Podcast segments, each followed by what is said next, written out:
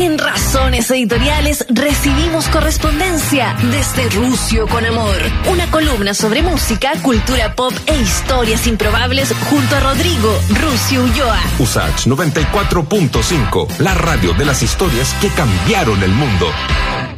Mm, tarán, tarararán, tarán. Don Rodrigo, ¿cómo está? Bienvenido. ¿Cómo está, don Freddy Stock? Aquí desde Rusia con amor, sin tacos ni corbata. Feliz de estar contigo, de renovar los votos en eh, Razones Editoriales para conversar sobre música, estrenos, cultura pop y alguna historia media improbable. Lo hice por interno, ahora lo hago públicamente. Felicitaciones, don Rodrigo Ulloa, por este Ah. nuevo paso radial, ¿no? Y ahora en nuestra universidad con el programa Sin Tacos ni Corbata, la nueva edición, junto a Daniela. Sí, muchas gracias Freddy. Recibí tu mensaje por interno en WhatsApp. Así que nada, estamos contentos, levantándonos tempranos, luchándonos contra la noche y el día para estar ahí, llevarles la información, entretención, música, datos a la gente que, que se conecta con nosotros desde las 9 hasta el mediodía. Muy bien. ¿Qué trae el menú para hoy? Vamos a ir, claro, me gusta este formato, eh, anunciar. Hay canción nueva de Elton John, de Coldplay, vamos a hablar de los Rolling Stones eh, tocando sin ya Charlie Watts. Vamos a hablar, te tenía guardada una noticia que si bien no es tan Ah, nueva, te ya. la tenía eh, ahí en, en- en el refrigerador para no que la podamos cuente. conversar. No la cuente. Ya. No, no se mande un Jorge Letelier. No, no, esto solo la Rolling Stone removió un poco las piezas de sus ca- 500 canciones más importantes de la historia. Entonces pasaron Ah, cosas oh, y lo vamos, susto. lo vamos a conversar. Tenemos efemérides susto. que no verás en ninguna parte. Ya. Vamos a hablar de Kurt Cobain, que tenía su lado deportista. Y finalmente, eh, una lista que armé para razones editoriales que son, se llama Más que un tributo y ya vamos a conversar sobre eso. Ah, muy bien. Ya. Comencemos entonces con los estrenos de la semana. Está de vuelta Elton John, un, músico que todos sabemos que ya tiene sus años, su trayectoria, pero uno de los que mejor ha sabido leer el formato actual a la gente joven. Hace poco había sacado un remix con Dua Lipa y ahora reaparece con un artista también nuevo, un artista joven que se llama Charlie Puth, con esta canción que se llama After All. Por favor, DJ, póngale play y comentamos.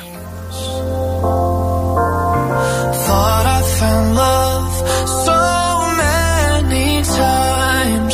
till you showed me what it means. Oh, nothing compares to you. Oh no, baby, they were just doing it wrong.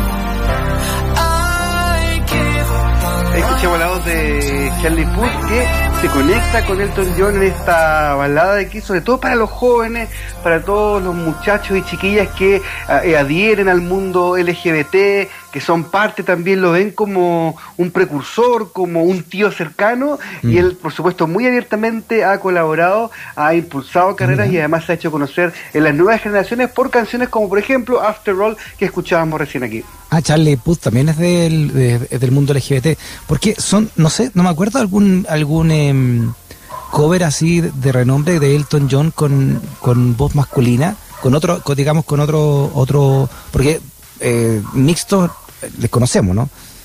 Claro, no, no, no hay muchos covers como dices tú, solamente la- lo reciente que es con la voz femenina de Dua Lipa, que está muy bueno porque hace una mezcla entre Rocketman, Sacrifice, le pone un poco de dance y queda muy muy buena y que ha tenido muy buen rédito, sobre todo en las audiencias más, más jóvenes. Y quien también hace una mezcla a mí me gustó, pues, es una cosa de, de- de paladar, como se dice.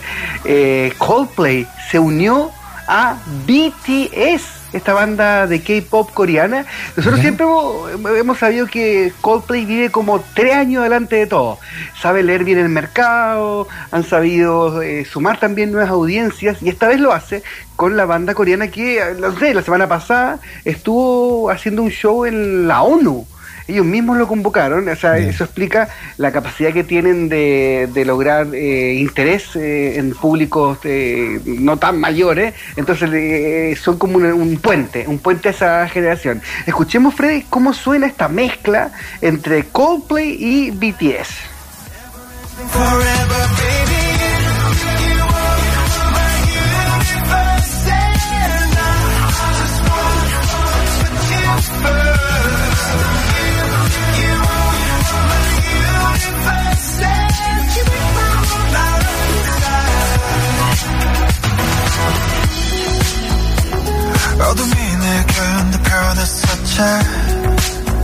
¿Será esta la música que van a, dominar de aquí en adelante? Así, ah, digo, por la guitarra eléctrica, la batería acústica, el bajo. O sea, al menos que haya instrumentos, para mí ya me hace feliz.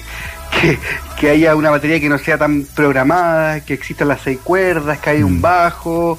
Me da un poco de esperanza frente a los formatos nuevos que, que son casi puros sintetizadores. Entonces, claro, eh, BTS, o más bien Coldplay, se suma a BTS en, esta, en este nuevo single que hasta ahora ha tenido muy, buen, eh, muy buena audiencia, sobre todo en las eh, cadenas de, de streaming, de Spotify, en Deezer. Así que por lo menos la, la movida para los ingleses le, le resultó bastante bien. Mira, ¿Te gusta Buena. Coldplay, Freddy? no. Pero lo respeto mucho, por supuesto. Eh, además tienen un éxito arrollador, así que toda artista que logra ese nivel de popularidad es, es porque ya tiene un trabajo al menos muy convincente para mucha gente.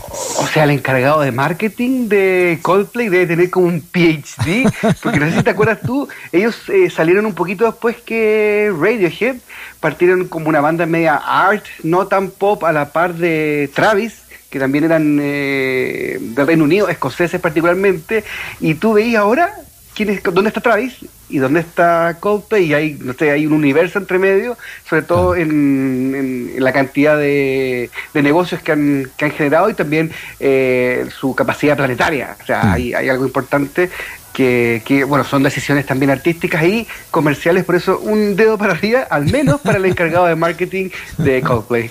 Muy bien. ¿Y qué noticias nos trae Don Rodrigo?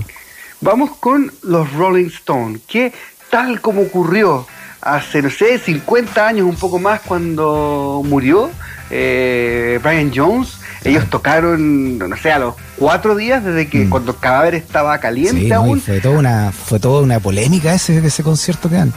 Sí, o sea, estamos hablando de un miembro fundador, un miembro que había sido como casi que despedido, como que aparece muerto, y como si nada los Stones eh, siguen tocando. Ahora, aquí hay un poco más de consecuencia, porque se muere Don Charlie Watts, Mm. eh, ellos anuncian que no van a detenerse y cumplieron con su promesa hace dos días con una especie de pre-show, una preapertura de la gira que están haciendo, que van a hacer a partir del domingo en, Estados Unidos y que los tiene eh, muy, muy ocupados. Y bueno, este show que te, que te contaba, los Estados Unidos, y por supuesto que eh, rindieron un gran homenaje, por supuesto que eh, hubo palabras sentidas para Don Charlie Watts, pero el show debe continuar. Los Stones es una piedra que no para de rodar y puede pasar lo que sea. Bueno, si, si muere Keith Richards o muere eh, Mick Jagger, quizás ahí las sensaciones sean diferentes. Pero en este caso no se detuvieron y siguen tocando y este domingo van a continuar eh, con, con su gira o más bien la van a abrir oficialmente eh, para, para toda la audiencia Mira. mundial que esperemos, tengamos suerte, tengamos un estadio, haya público y puedan tocar en Chile. Mira, qué interesante, ¿eh? Y, y, bueno, ya entonces van quedando dos originales, porque Ronnie Wood se integró mucho tiempo después, ¿no? Al menos 10 años después. Claro, claro. Eh, no está Bill Wyman, no está Charlie Watts, no está. Bueno, ah, Ron Wood llegó un poco después, no es tan, tan nuevo. Si no me equivoco, llegó después de Mick Taylor, ¿no? Sí, después de Taylor. Después de la gira Sí. de, que hicieron en Estados Unidos y Taylor, que era un más niño, dijo, ya, si no me voy de aquí me muero. Y salió arrancando. Y ahí llegó Brian Faces, Jones, llegó Wood. y claro, Mm. Ese Claro. fue el, el derrotero de alguien que escapó, como el, el famoso dicho que dice: eh, eh, un soldado que arranca sirve para otra guerra. Claro. Claro, aquí guitarrista que arranca sirve para otros conciertos. Y para bandas. se arrancó. Mala Sí. influencia ahí, Keith Richard, estaba, estaba en- no, era una buena época. No, ahora sí, uno, uno ve ahora que Richard se ve incluso más robusto que, que Que Mick Jagger, un poquito más repuesto, Mm. así que hay un poquito más de esperanza y ojalá puedan eh, llegar a Chile. Em, lo que te comentaba al principio, Fred, eh, y esto ya da para un poco sacar el tejido, comentar, poner puntos de vista, porque la revista Rolling Stone la semana pasada, el miércoles pasado, actualizó la lista con las 500 mejores canciones. Ya. Y esto produjo ciertos movimientos. Por ejemplo, cambió el número uno. Y vamos a ir eh, explicando, o al menos como yo creo que por qué, por qué cambió. En el número uno aparece Respect, Claro. de Aretha Franklin. Claro, ¿Qué desplaza a un hombre blanco, un hombre heterosexual como Bob Dylan con Like a Rolling Stone? Ahí hay una hay una seña, ¿no? Una mujer está en el número uno. También me llama mucho la atención. No, y con esta canción, que Sí, pues con en esta versión es de Aretha Franklin, que le cambia la letra a la, a la original también, es un himno feminista desde los fines del año 60, cuando la recrea finalmente Aretha, Aretha Franklin. Así es, eh, y claro, ahí, ahí está ese guiño, a, como bien dices tú, Freddy, al feminismo de la mano de Aretha Franklin en el número uno.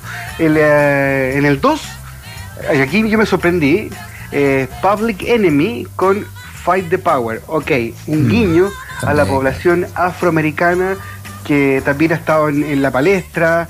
Con, con situaciones de, de violencia, de racismo, entonces la Rolling Stone se va adecuando a los tiempos con este número 2. Y en la 3, Sam Cooke con A Change Is Gonna Come.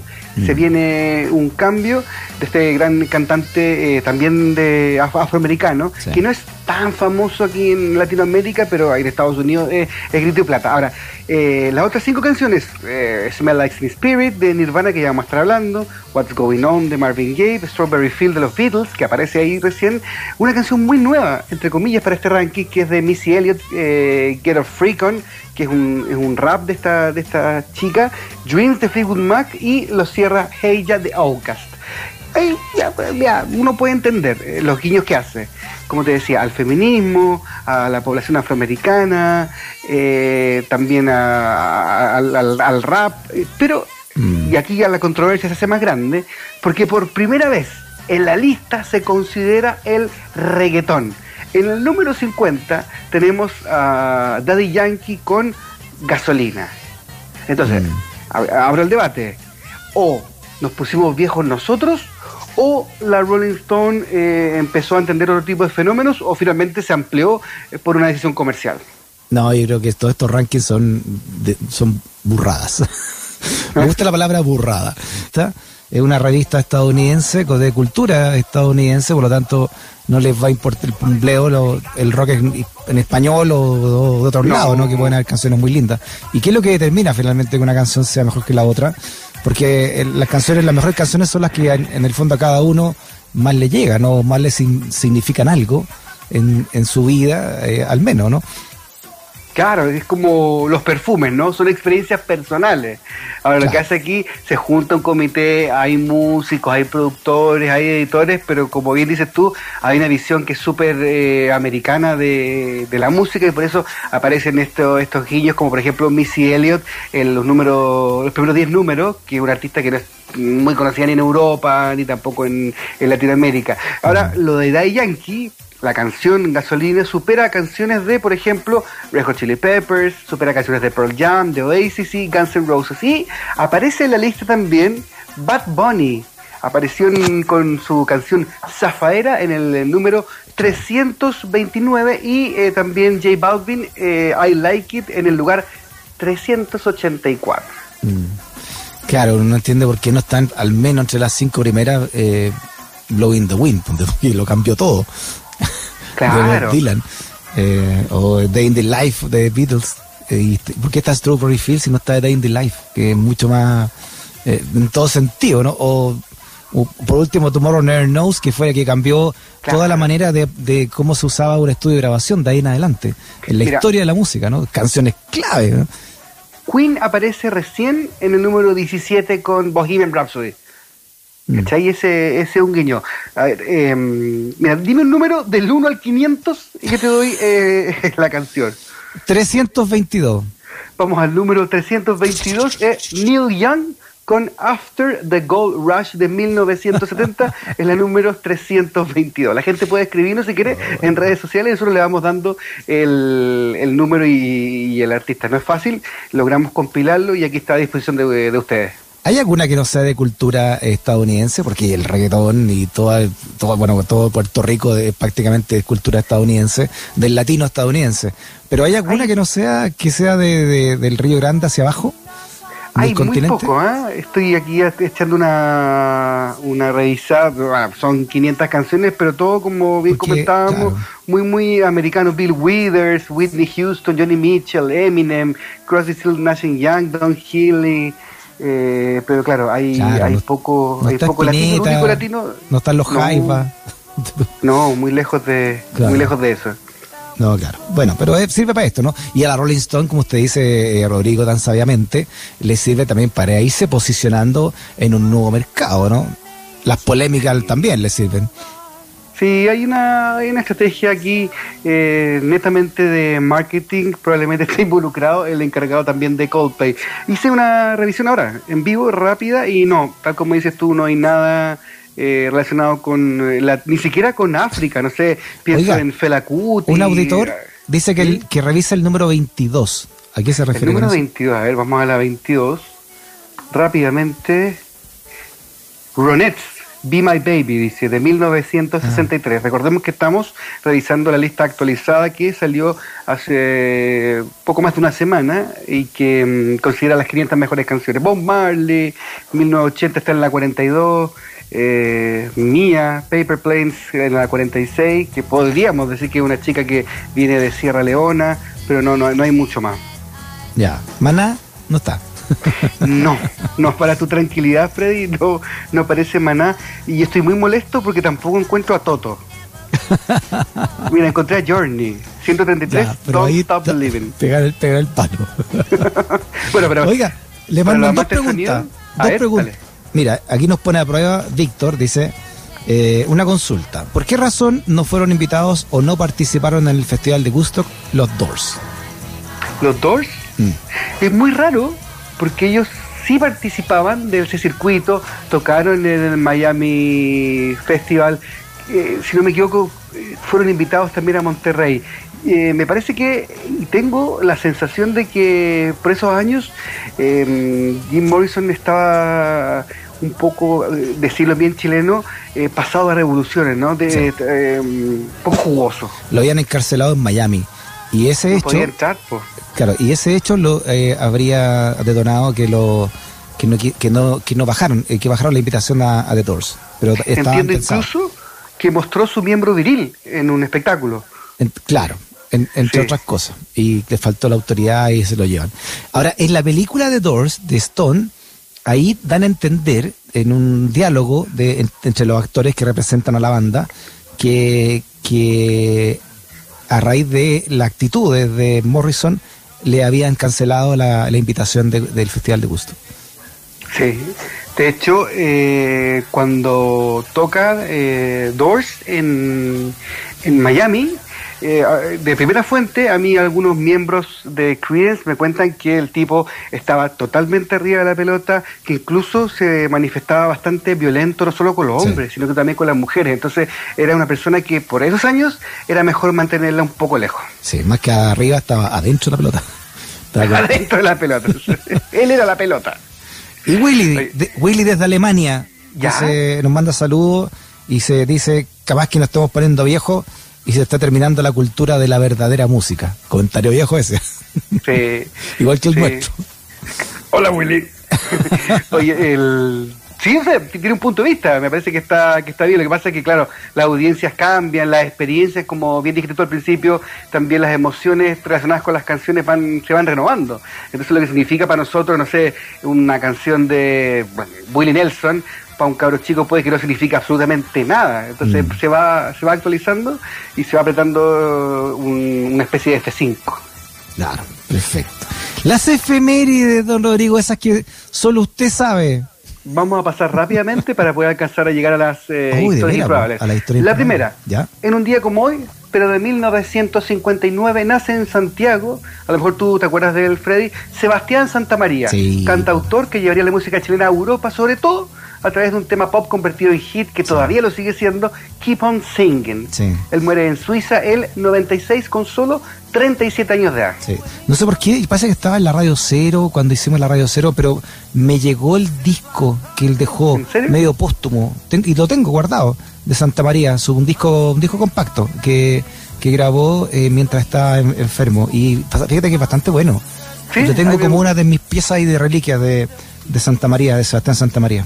Muy bien, yo antes de entrar al programa estuve escuchando un poco de Santa María y la verdad me gustó, así que aprovechamos de recomendarlo. Y en un día como hoy, pero de 1966, el señor Jimi Hendrix llega a Londres con una mano Oh. adelante y una mano atrás junto al manager Chas Chandler desde un vuelo desde Oh. Nueva York. Él vendió todo lo que tenía, vendió su ropa, vendió guitarras para poder pagar algunos días en, en el hotel. Y fue la primera visita y fue un momento de, como le llaman los gringos, un game changing, porque Sí, ya desde que el Hendrix llega a Inglaterra y todo se hace absolutamente diferente y más grande para él. Eso pasó un día como hoy. O sea, es un, es un- eso es como usted dice, un antes y un después. La llegada de Jimi Hendrix a Inglaterra. Sí, claro. De hecho, él eh, dice que lo primero que hizo fue Jimmy fue cambiarse eh, el nombre y se cambió de James a Jimmy como hoy lo conocemos. Así de relevante fue su visita. Mira, buena. En su, en su. Buen, buena anécdota. ¿Tiene otra? Buenísimo. Sí, y la última, en Bueno. un día como hoy, pero de 1997, una persona de nombre Barry Loukatis fue llevado preso por disparar y matar a dos alumnos. Y un profesor en un colegio de Washington, él se defendió diciendo, bueno, yo copié lo que eh, pasó en el video de Pearl Jam, Oh. Jeremy. Un Oh. idiota, básicamente. Imbécil. Chuta, eso, eso en 1997. ¿eh? Sí, una, una canción que había ocurrido por lo menos seis años antes, él repite este, este comportamiento. Y hablando de, de grunge, hablando de 1991, tú sabes que hoy día se celebran los 30 años de El Nevermind, un disco que cambió generaciones, que marcó, que hasta hoy día sigue siendo relevante. Eh, y estuve averiguando para contarte un poco de historias relacionadas con Kurt Cobain y llegué a cierta afición deportiva, lo que es muy raro, porque uno lo ve y lo ve medio desganado, lo ve poco atlético, todo todo este tipo no debe correr ni siquiera 100 metros, pero hay dos mitos bien interesantes. El primero, que cuando era muy chico, el papá lo mete a unas clases de lucha libre. Él algo aprende, pero se retira con la misma abulia que lo conocimos, pero lo que sí lo aprendió fue que eh, se hizo tutor de natación. En Ah, el ¿sí? colegio estaba a cargo de los niños más, de los ciclos más pequeños y les hacía clases de natación, quizás. Mish. Y aquí una especulación de la historia improbable, quizás la semilla para luego idear lo que sería la portada del Nevermind que hoy día conocemos como un disco muy, muy relevante. Viste que, el, que, el- que la guaguita esa del Nevermind, que ahora tiene exactos 30 años o un poco más, eh, quiere demandar a la, a la banda o al sello, no sé qué, a quién, no, por, por, eh, por, por pornografía infantil o algo así.